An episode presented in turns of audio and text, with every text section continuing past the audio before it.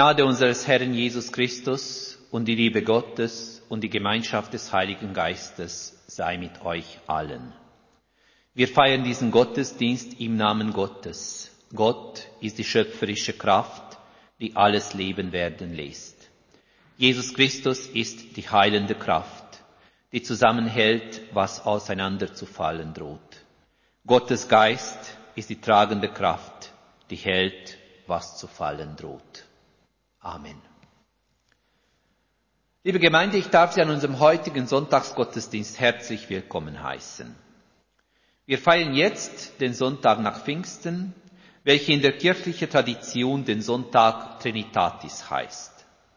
Auf Deutsch heißt es Sonntag der Dreifaltigkeit. Wir gedenken dabei, dass Gott uns in der Person von Schöpfer, Erlöser und Befreier als Vater, Sohn und Heiliger Geist nahegekommen ist. Und ich denke, wenn wir das Geheimnis der Trinität verstehen wollen, so müssen wir genau hier ansetzen. Gott ist uns nahegekommen. Es geht also nicht um eine abstrakte und als solches sinnlose Zahlenspiel von eins sind drei, drei, drei ist eins, oder wie auch immer diese Zahlenspiele heißen mögen. Vielmehr geht es hierbei um die Realität einer Begegnung. Gott kommt uns nahe. Es geht um Gott und es geht um uns Menschen. Und am heutigen Gottesdienst lade ich Sie dazu ein, Gedanken über die Begegnungen mit Gott zu machen. Wie begegne ich Gott? Nein, wie begegnen Sie Gott? Denn unsere Gottesbegegnungen sind ganz verschieden. Und vor allem, was noch wichtiger ist, was macht diese Gottesbegegnung mit Ihnen oder mit mir? Geht es an Ihnen spurlos vorbei, weil dies eh nicht relevant ist, oder bleibt es in unserer Erinnerung haften und wir spüren, das ist etwas Besonderes, da ist etwas Entscheidendes passiert. Was macht die Gottesbegegnung mit uns? Wir sind verschieden, sehr verschieden sogar. Und unsere Gottesbegegnungen sind dementsprechend auch unterschiedlich. Und heute lade ich Sie dazu ein, anhand einer ganz besonderen Begegnung darüber nachzudenken, was unsere Gottesbegegnungen mit uns machen. Und meine Überlegungen heute stelle ich unter dem Titel Gott und unsere Komfort, Komfortzonen.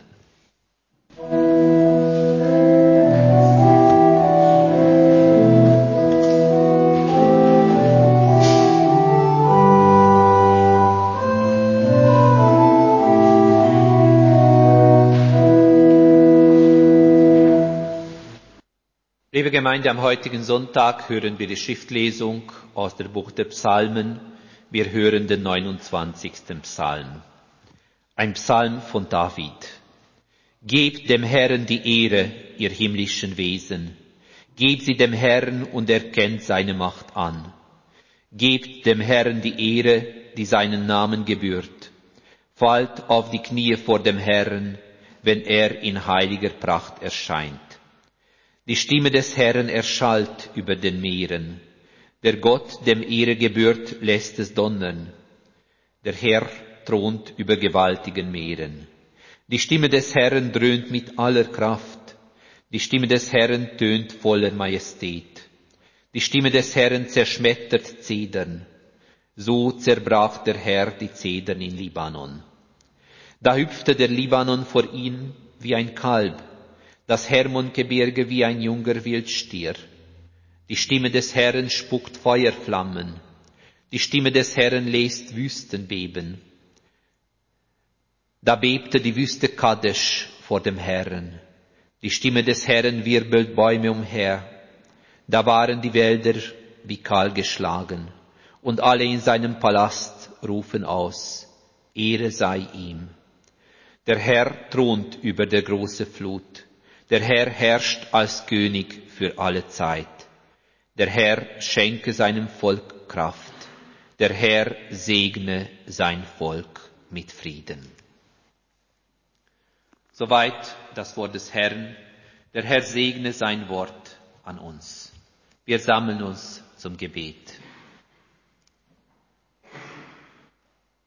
Herr, unser Gott, lieber himmlischer Vater, du Ursprung und Ziel unseres Lebens. Herr Jesus Christus, du Retter und Versöhner der Welt, Heiliger Geist, du Trösterin und Lenkerin unserem Herzen, komm zu uns in dieser Stunde. Komm zu uns, wie du versprochen hast, denen, die sich in deinem Namen versammeln. Und gib uns dein Wort. Gib uns das Brot des Lebens, von dem unsere Seele satt wird. Du dreieiniger Gott, lehre uns, wie Gemeinschaft gelingt, und sei mit deinem Segen in dieser Welt, die zerrissen ist, zerstritten, geschändet, gequält von Hass und Gewalt. Gott, du webst feine Verbindungen zwischen Menschen und du schenkst immer wieder Klang und Seele. Dein Geist trägt uns, deine Weisheit lässt uns atmen und tanzen, dein Geist verbindet uns mit dir und miteinander immer wieder neu. Und so bitten wir um deine Gnade, um deine Liebe und um deine Gemeinschaft. Ehre sei dem Vater durch den Sohn im Heiligen Geist, dem einen Gott von Ewigkeit zu Ewigkeit, heute und immer dar. Amen.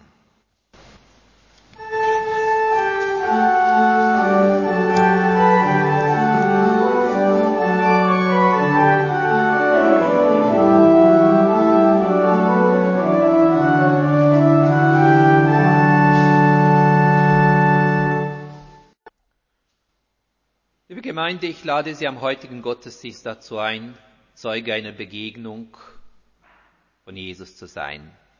Und diese Begegnung ist uns beschrieben im Johannesevangelium im Kapitel 3 und ich lese Ihnen die Versen 1 bis 8.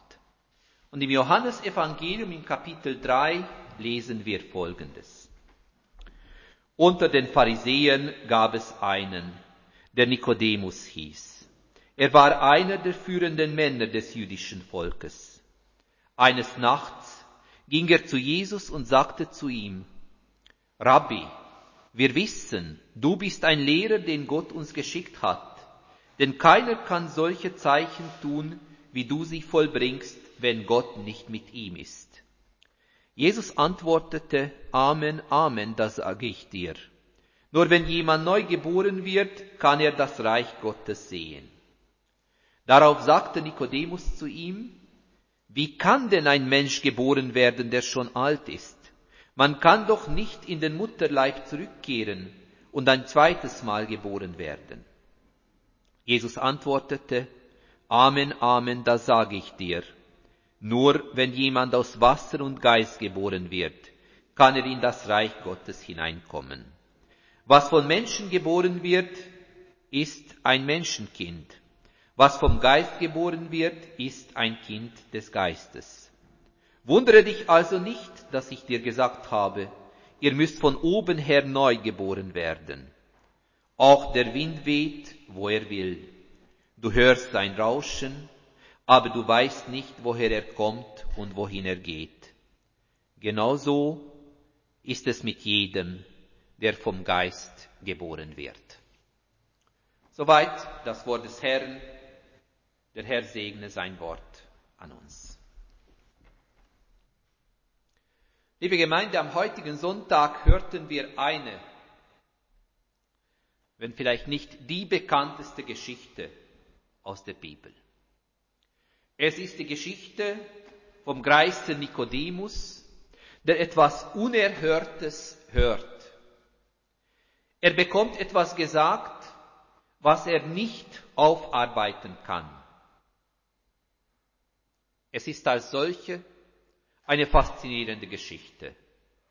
Und sie hat die Fantasie so mancher Exegeten und Theologen, aber auch die Fantasie etlicher Künstler beflügelt, und herausgefordert.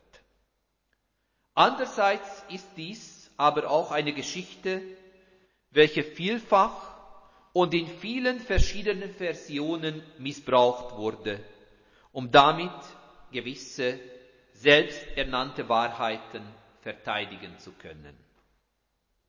Nichtsdestotrotz ist dies aber eine Geschichte, welche uns auch heute noch herausfordern kann. Man muss nur den richtigen Schlüssel, den richtigen Zugang zu der Botschaft dieser Geschichte finden. Und am heutigen Gottesdienst lade ich Sie dazu ein, diesen Schlüssel zu suchen. Freilich ist dies mein Schlüssel zu dieser Geschichte. Aber vielleicht könnte das auch zu Ihrer Schlüssel werden. Ich lade Sie dazu ein, sich Gedanken darüber zu machen, was genau in dieser Begegnung geschieht und was uns diese Begegnung Dauerhaftes, wirklich Dauerhaftes vermitteln möchte. Nun, zuerst sehen wir uns die Protagonisten der Geschichte an. Und da ist zuerst Jesus von Nazareth. Wieder einmal ist er unterwegs, wieder einmal lehrend und wieder einmal unter den Menschen. Der Wunderrabbi von Nazareth fordert die Menschen heraus und sie sind dabei. Manche aus Neugier, manche aus echtem Interesse oder aus Sensationslust. Aber Jesus hat so oder so Zuhörer. Und dann kommt ein anerkannter Frommer.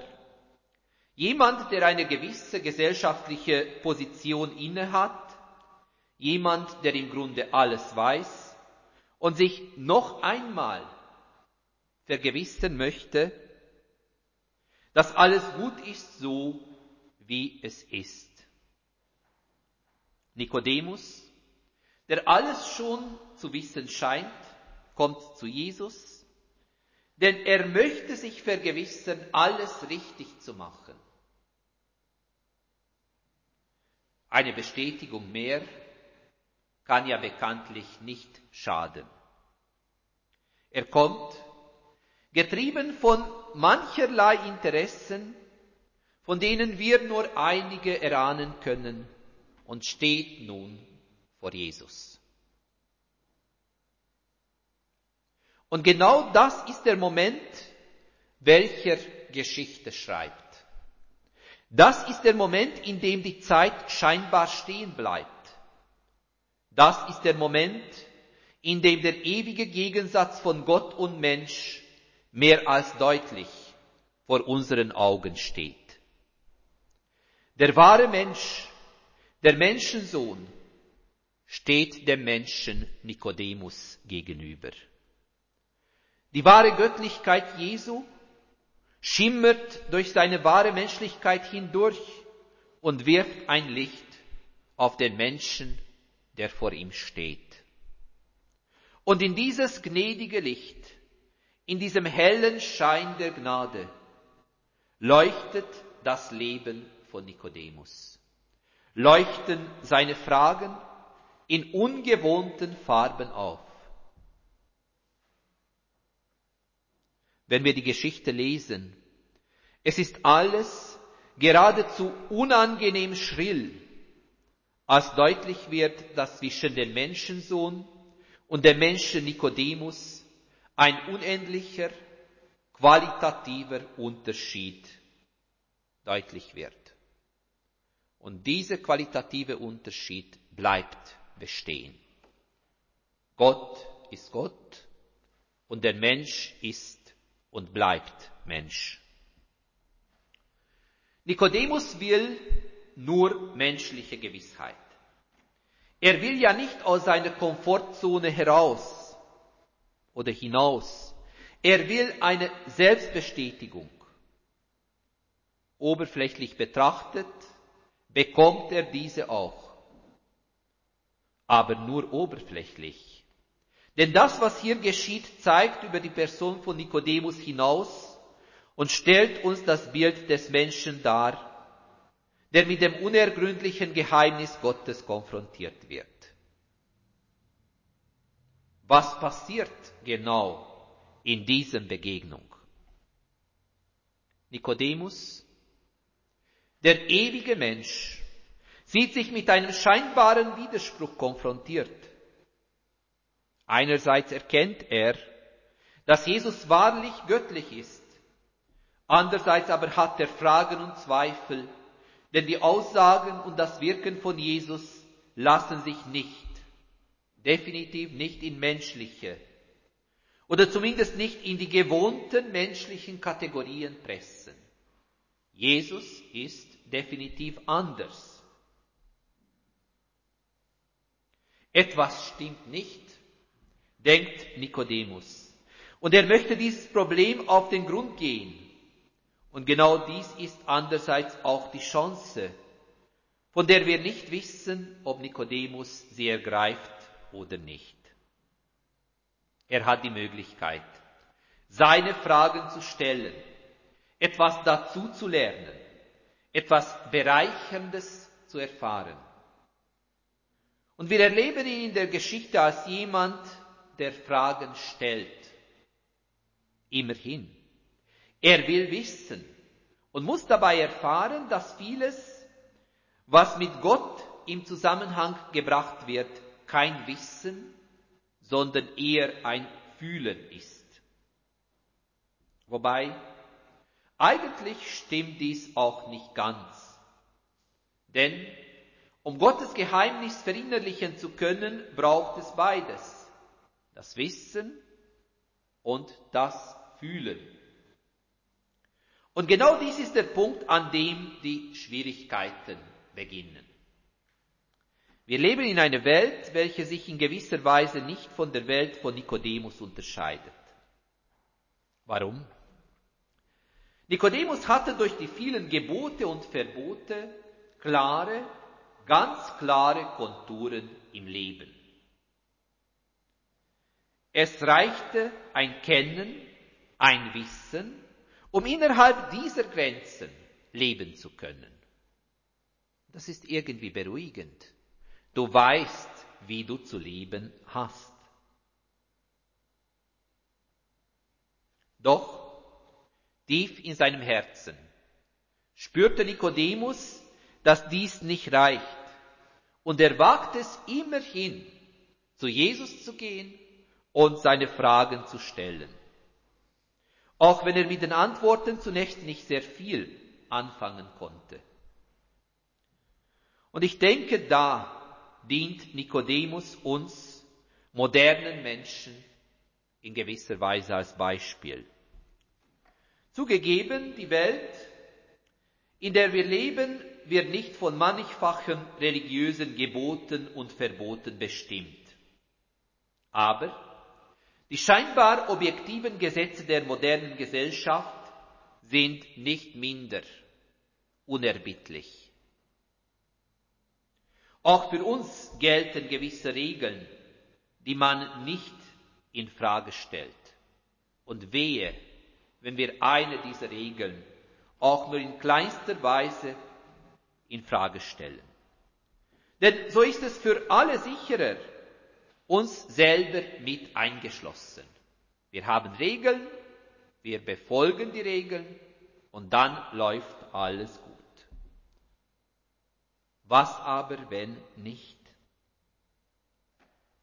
Die eigene Komfortzone zu verlassen, danach zu fragen, was man im tiefsten der Herzen fühlt, die Lehre hinter den objektiv daherkommenden Sätzen zu hinterfragen, all das erfordert Mut, sehr viel Mut sogar.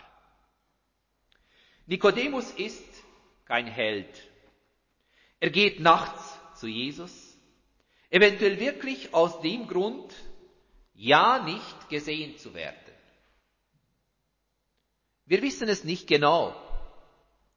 Aber was wir wissen ist allerdings, dass wir hier mit einem Menschen zu tun haben, der immerhin die eigene Komfortzone verlassen hat, um danach zu fragen, was dem Leben, was seinem Leben eine besondere Tiefe schenken kann.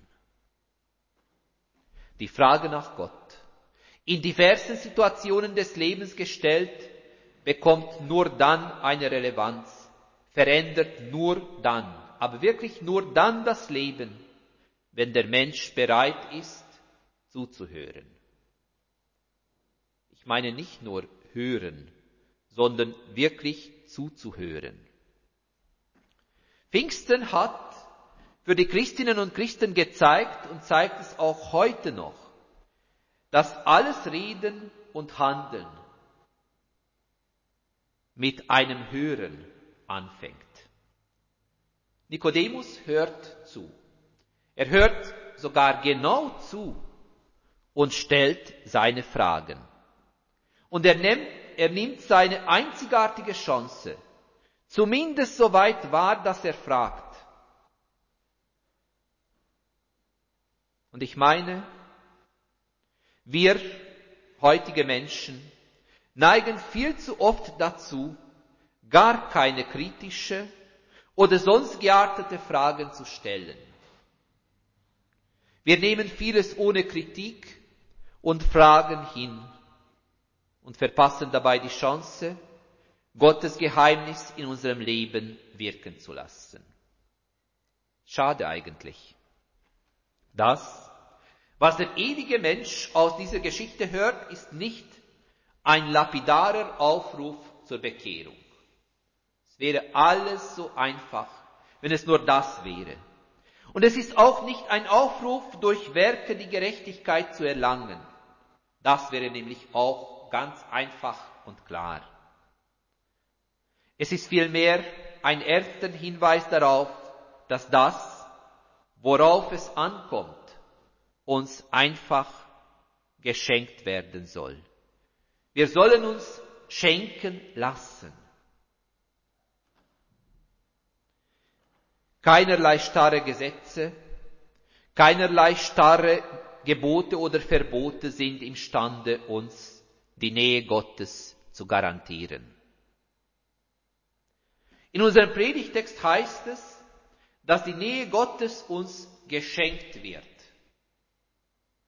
Und dabei wird ein Bild vom Wind verwendet. Und ich finde das Bild von, der verändernden Kraft der Gegenwart Gottes ergreifend.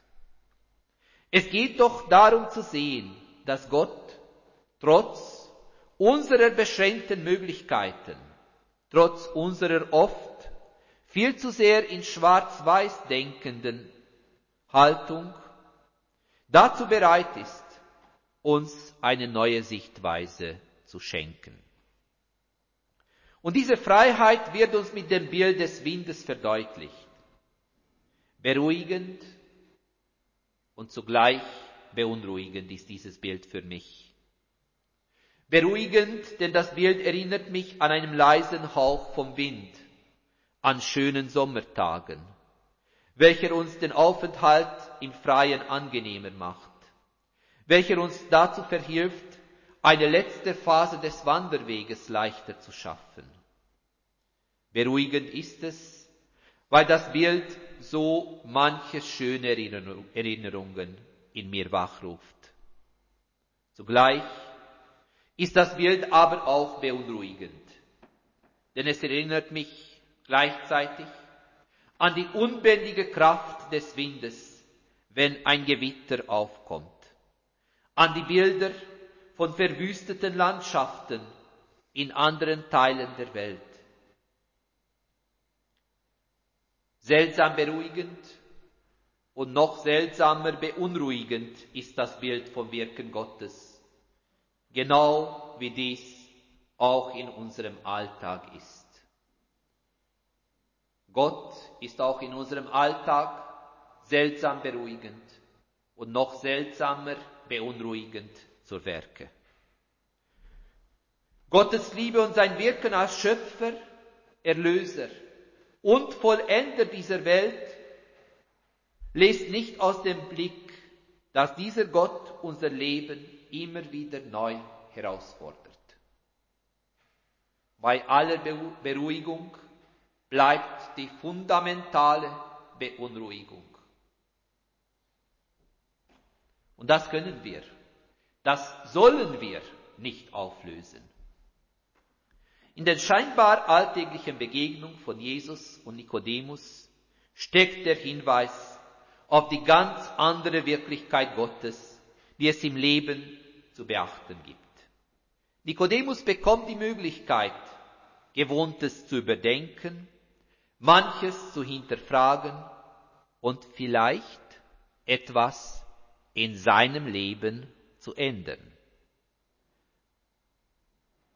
Das Interessante dabei ist, wir wissen nicht, was Nikodemus mit der Möglichkeit angefangen hat. Es stand ihm frei, so oder so zu handeln. Genauso wie es auch uns frei steht, so oder so zu handeln.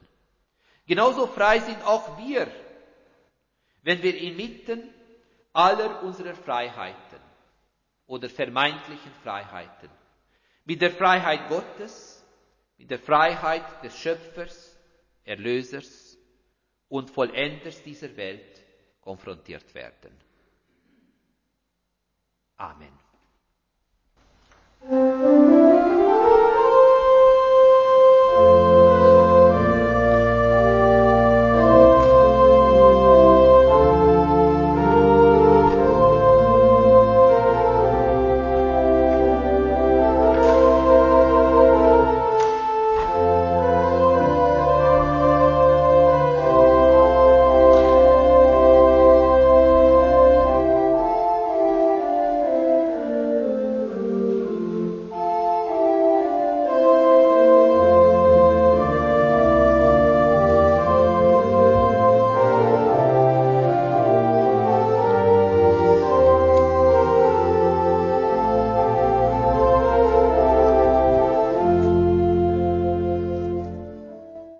Wir sammeln uns zum Gebet.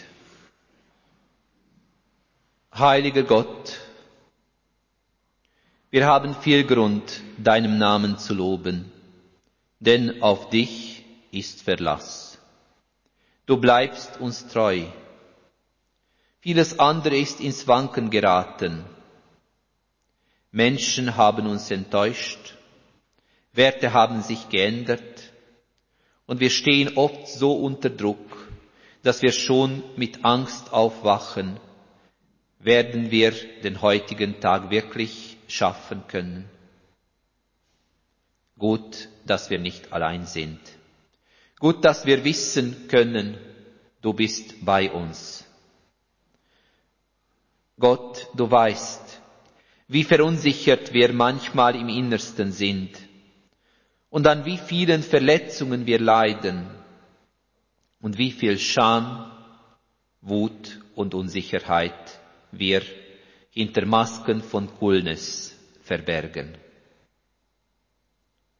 Behüte uns vor allem, was unsere Seele krank macht. Hilf uns, wenn wir zu zerbrechen drohen. Sei uns gnädig und leite uns mit deiner Güte durch unser wechselhaftes Leben. Du, dreieiner Gott, lehre uns, wie wir einander verstehen und sei mit deinem Segen bei denen, die gegen Hass, Gewalt und Intoleranz in der Gesellschaft bereit sind, sich einzusetzen. Du dreieiniger Gott, lehre uns Versöhnung zu suchen und sei mit deinem Segen bei denen, die sich der Gewalt verweigern und Brücken bauen. Du, dreieiniger Gott, Vater, Sohn und Heiliger Geist, lehre uns zu glauben. Lehre uns die richtigen Fragen zu stellen. Lehre uns zu wagen den Weg zu dir. Sei mit deinem Segen in deiner weltweiten Kirche und auch in unserer Gemeinde. Sei mit deinem Segen bei unseren Freundinnen und Freunden und bei unseren Familien im Nahe und im Ferne. Du, dreieiner Gott, du bist die Quelle, du bist das Leben, und bei dir ist Frieden. Dir vertrauen wir uns an, heute und alle Tage. Amen.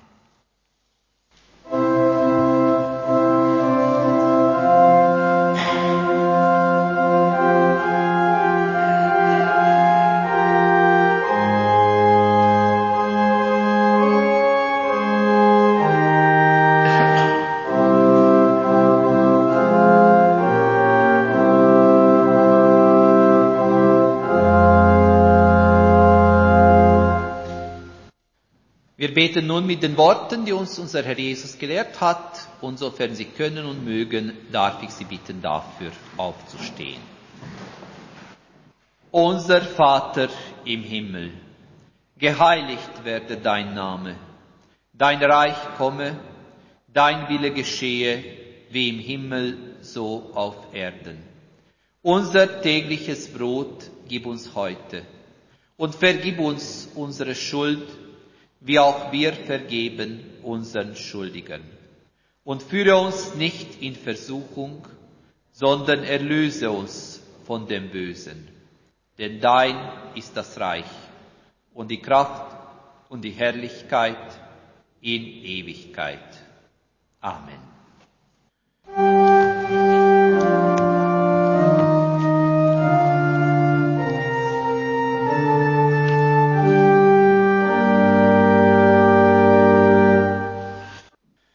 Gemeinde Gottes, geht in der Kraft, die euch gegeben ist.